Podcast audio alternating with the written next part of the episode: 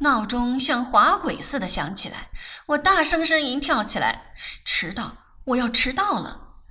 睁开酸涩的眼睛，才发觉自己穿着大衣、球鞋躺在床上，而且是星期日，要命！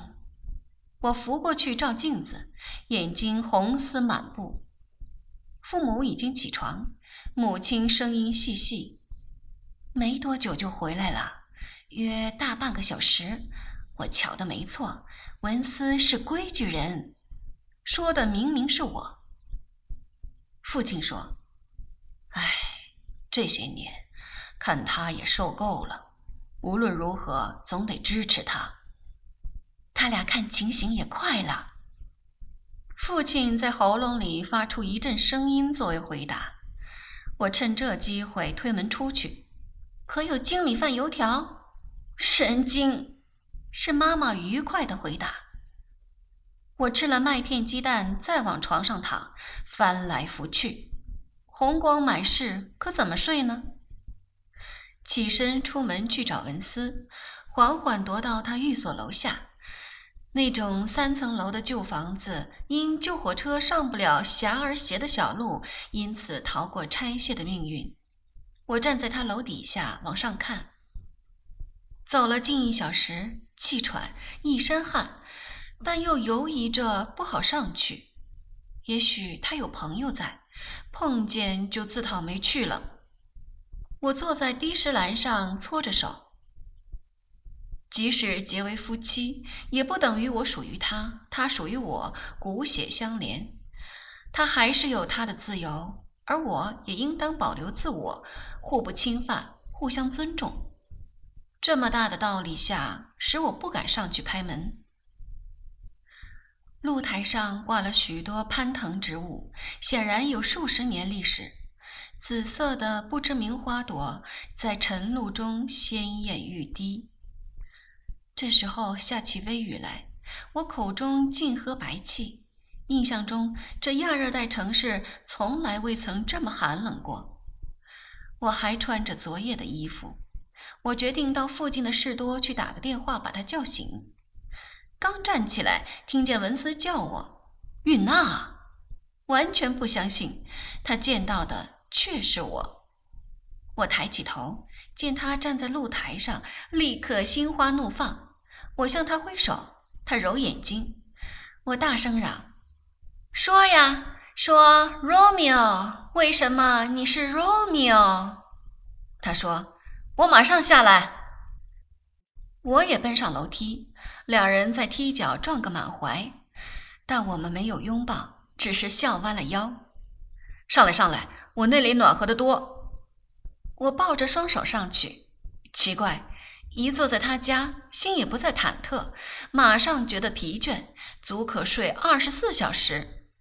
我看看身上，实在不像样，都快发臭了，真该洗好澡才来。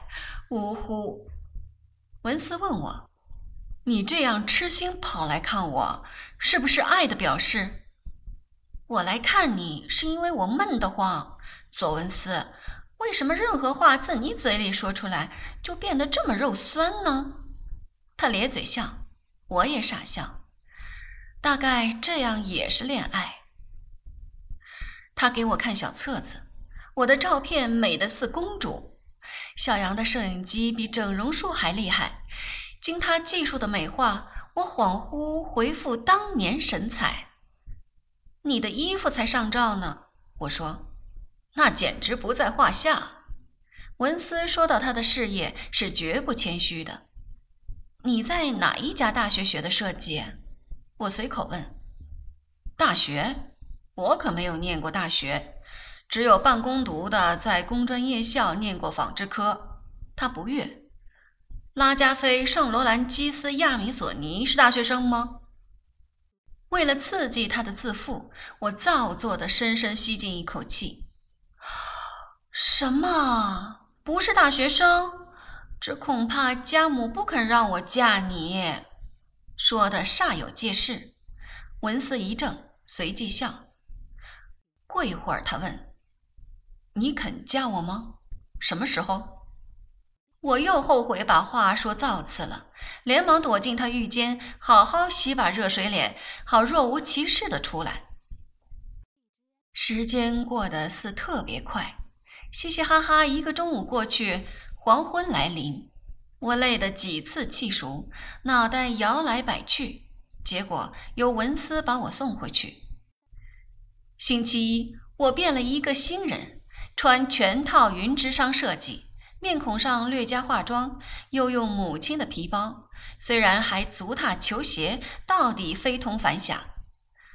同事看到我推门进去，投来的目光犹如看到一个陌生女人，半晌才惊叫：“韵娜！”小老板出来看热闹，也说：“韵娜！”上上下下打量。错不了，还会愁没衣服穿。好家伙，头三天总会是多难为情，过一阵大家就会习以为常。下班跑到名店区，恍如隔世，多少年没来了。我蹲在鞋店挑鞋，立刻有时髦的太太问：“小姐，请问你这套衣服在什么地方买的？”我客气的答。不是买的，是左文思为我设计的。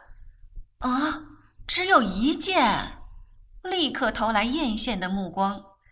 大概是，我微笑。叫他设计一件独一无二的衣裳，要什么代价？他兴致勃勃地问。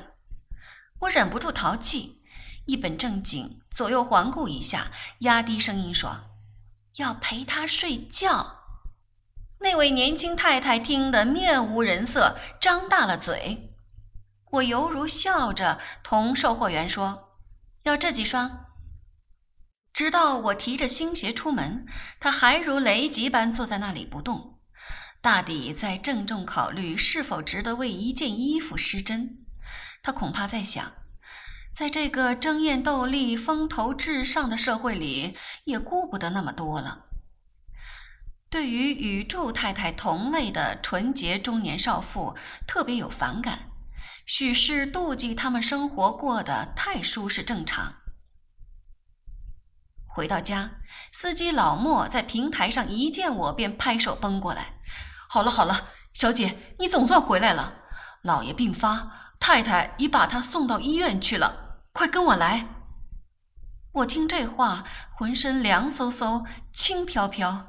身不由己的上了车。